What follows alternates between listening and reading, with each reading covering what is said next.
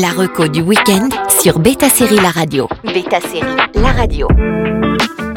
Bonjour à tous, la plateforme Apple TV Plus s'est placée comme incontournable des séries de genre. Et dans cette reco, on vous propose trois séries de science-fiction.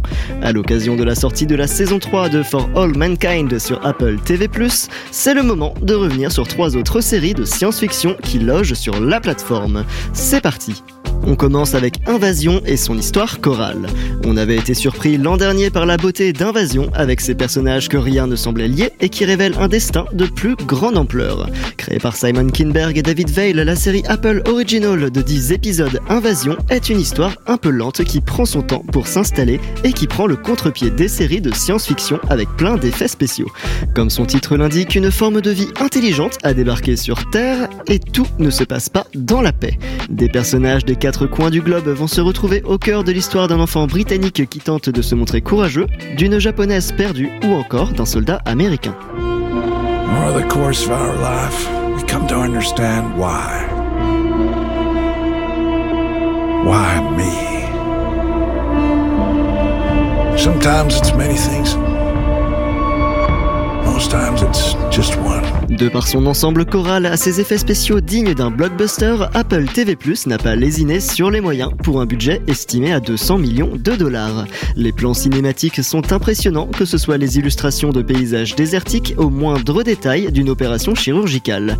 En plus de cela, la musique de Max Richter fait son effet. Le compositeur Dad Astra, bien habitué à des histoires épiques, représente la valeur ajoutée de la série. On enchaîne avec Fondation et sa revisite d'une saga culte. Saga d'Isaac Asimov, tant attendue par les fans, a su créer de nouveaux fidèles. Ambitieuse et spectaculaire Fondation donne vie à l'univers du maître de la science-fiction. Place à la psycho-histoire, une discipline qui permet de prédire l'avenir tout en utilisant les mathématiques. L'Empire domine avec ses trois figures de frères qui sont adulés par la galaxie. Mais quand Harry Seldon prédit la chute de l'Empire, il en faudra peu pour qu'il se fasse exiler avec ses suiveurs pour commencer une nouvelle colonie aux confins de la galaxie. Et quand cette fameuse colonie pourrait véritablement changer le futur, il va falloir trouver un moyen de les éliminer. When I was a child at the edge of the galaxy, I heard stories about a man who could forecast the future. But the story remained dark to me until many years later, until it became my story. Alors que le livre d'Asimov est un petit volume pour son tome 1, la série de David J. Goyer et Josh Friedman ajoute de nombreux éléments à l'œuvre originale.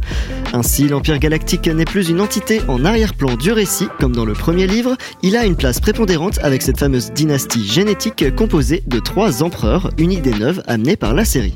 L'adaptation développe ainsi des lignes narratives à peine évoquées dans le livre, comblant des trous creusés par des ellipses de parfois plusieurs siècles. Avec une histoire actualisée, les fondations de la série restent assez classiques, mais abritent une très grande ambition. Et on termine avec Roar et son anthologie dérangeante.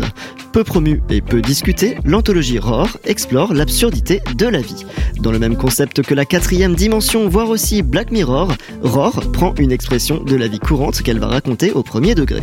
L'épisode avec Issa Rae parle de l'invisibilité ou des minorités par exemple, et très rapidement elle va se faire littéralement ignorer par les caucasiens.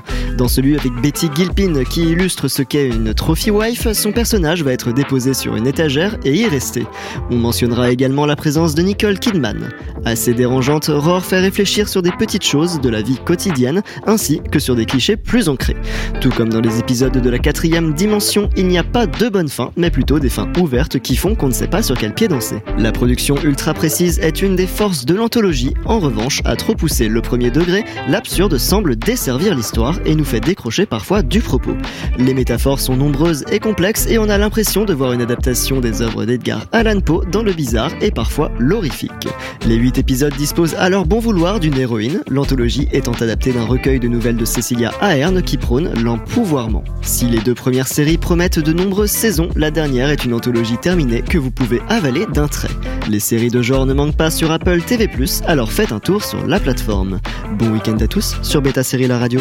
La reco du week-end sur Beta Série La Radio.